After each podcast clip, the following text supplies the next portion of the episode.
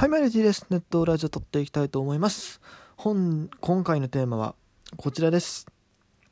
高校野球の金属バット規制、ほんまにそれでええんですか？ということでですね、えー今日はちょっと割と気合を入れていろいろ調べました。えーこの問題についてねちょっといろいろ触れていきたいと思うんですけど、まだまず最初にですね、えっと、まあ、高校野球の現状というところから、あちょっと行きたいんですけども、えー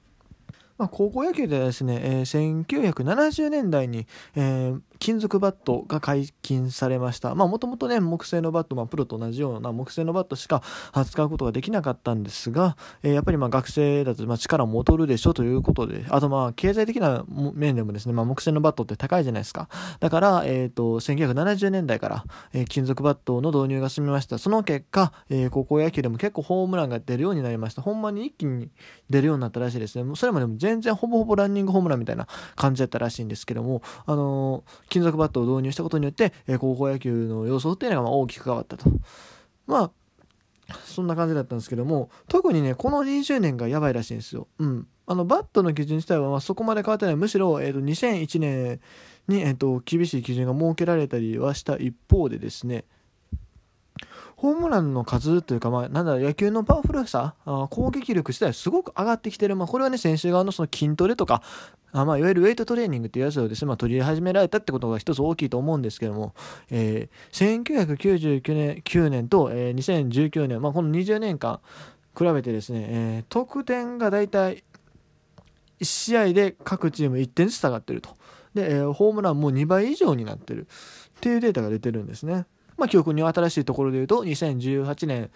の、えー夏の高校野球でですね、えー当時、広陵高校やったかな、えー広島あの中中村翔成ですね、今、広島カープの選手が、えー甲子園の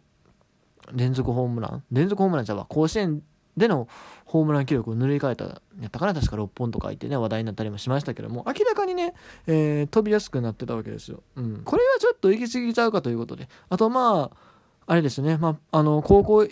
り上のレベル、まあ、大学とか社会人とかプロっていうのは全部木製バットなんですけども、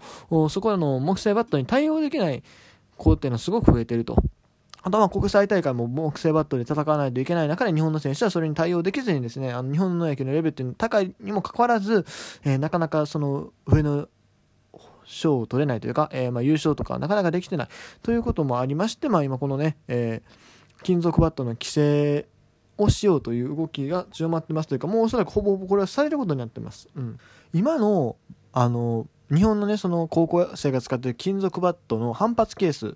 ていうのが、えーアメリカと比べると大体倍ぐらいになるらしいんですでアメリカの方はなんかすごい厳しい基準この BBCOR っていう基準を設けて、えー木製バットと同じぐらいの反発ケースに抑えてるんですけども日本はその倍ぐらい飛びやすい、えー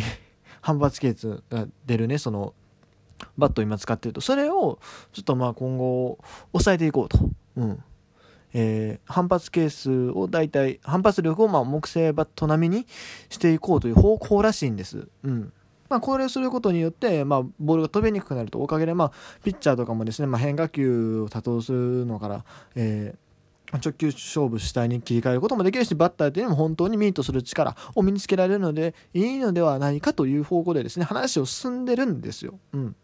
ただしですね僕はねこれにちょっと待ったをかけたいよね。いや別にこういうあの見直し自体を進めること自体はまあ悪くはない。悪くはないけどもほんまにそこまで極端にやっちゃっていいのかなっていう心配が僕はすごくあります。そう思ったのはまあやっぱり先にね、えーそういうことをしている他国の現状を見てちょっとね不安に思う部分があるんですね、えーまず一つ目韓国の事例、えー韓国は、えー何年か前からいついつからやったかな？2010年ですかね。まあそこからですね、えーと、金属バットの使用を禁止して、高校野球ですよ。高校野球で、えー金属バットの使用を禁止して、木製バットの、えー利用を、まあ、強制するようになりました。うん。その結果ですね、あの、高校野球の指導っていうのがすごく、あの、パワーよりもミート重視になってしまったんですね。高校生は筋力がないから、もうとりあえずもう遠くに飛ばすことよりも、まずはもう当てること、とにかくうまく当てることを重視しろと。そういう指導をするようになってしまった結果、えーなかなかその長距離バッターが生まれにくくなってしまったらしいですね。もちろんそのおかげで優れたコンタクト能力を持ったバッターが誕生したというのはあります。えー昔ドラゴンズで活躍していたイ・ボンジョムっていう選手がいたらしいんですけども、まあ、その方の息子さんのイ・ジョンフさん確かね前のアンダー24やったかななんかあのアジアプロ野球チャンピオンシップ2017の時に内容入ってたと思うんですけど、まあ、その選手がですね、えー、高卒ルーキーでいきなり179本のヒットを打ったというのがありました、うん、だからこうやってこういうコンタクトの能力にね、えー、すごいすごく優れた選手というのが生まれるようになってきた一方で逆にホームランが出ないと。例えばこのイ・ジョンフン選手にしてもあのこんだけ179本もヒット打ってるのにホームランがシーズンでわずか2本。これはめちゃくちゃ少ないですよね。うん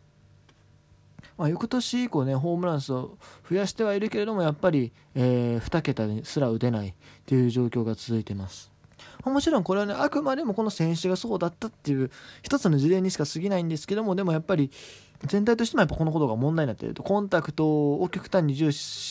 してその指導せざるを得ないというか、まあ、勝つためにはもうコンタクト重視でいかざるを得ないからまあそういう指導になってしまっているのが一つ大きな問題点になっているというのがこの韓国高校野球の現状ではあります。で2つ目の事例が台湾ですね、えー、台湾でも、えー、高校野球で、えー、木製バットを使ってるらしいんですけども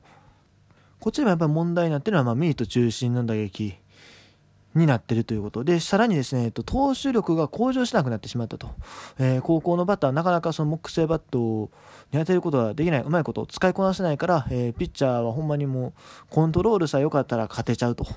そういうことが一つ問題です。それでまあ、ピッチャーの力が育たない。あとまあ、守備においても、えー、強い打球が飛んでこないと。それはまあ、木製の方がやっぱり、あの、打球の勢いが殺されてしまうので、えー、守備面においてもやっぱりなんだろう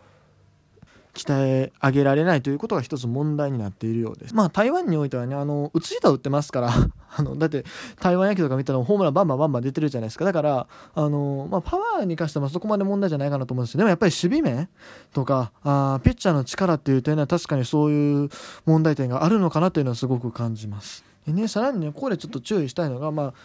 その韓国、台湾っていうね、今、2カ国を今取り上げたわけですけども、そその2カ国の高校野球と日本の高校野球っていうのは違うっていうことにもまたちょっと留意しないといけないんですね。韓国、台湾の高校野球っていうのは確かね、結構ね、エリートだけなんですよ、やってるのが。ほんまにもう、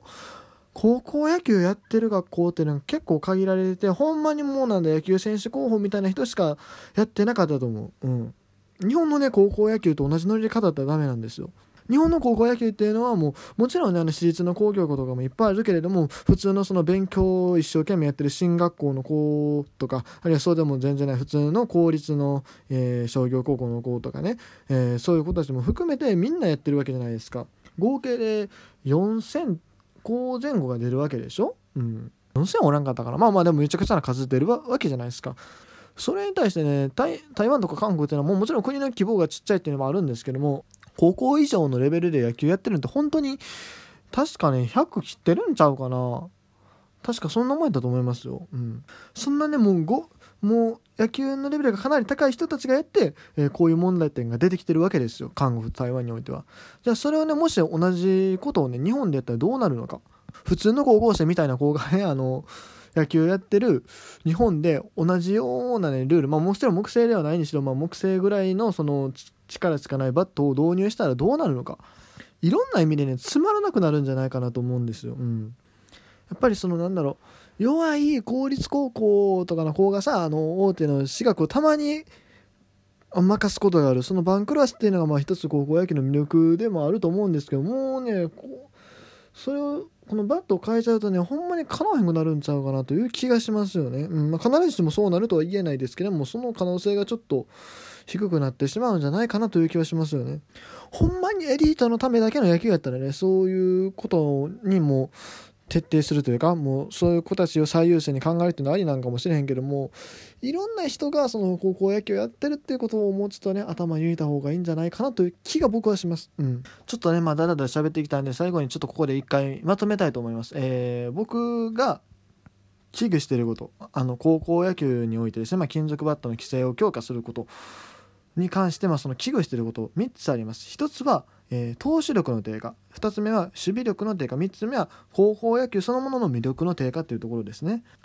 あの今までは、えー、バッターがすごく打ちやすいっていうか、まあ、強力であったから大体攻撃力がすごく高かったからピッチャーっていうのはすごく力をつけることができたと自然に。まあ、実際メジャーとか、まあ、世界でも、え、通用するようなピッチャーをいっぱい輩出できてるのは、えー、一つそこに要因があるんじゃないかと。でもその魅力を下げてしまう、その投手力っていうのは下げてしまう、いかねないんじゃないかというのが一つ目。で、二つ目が、まあ、バットが変わってですね、そのまあ、だあの反発力が低くなるってことは今までよりも打球の勢いが弱まったりするわけですよそしたらあ今までほどその俊敏さが求められなくなるんじゃないかと守備に、うん、今の日本のプロ野球の守備っていうのはほんまにね世界でもかなりすごいと思うんですよもちろん肩の力とかだとメジャーリーガーにはもちろん及ばないけれども 単純にその守備範囲とか、えー、打球処理の素早さっていう点で言うと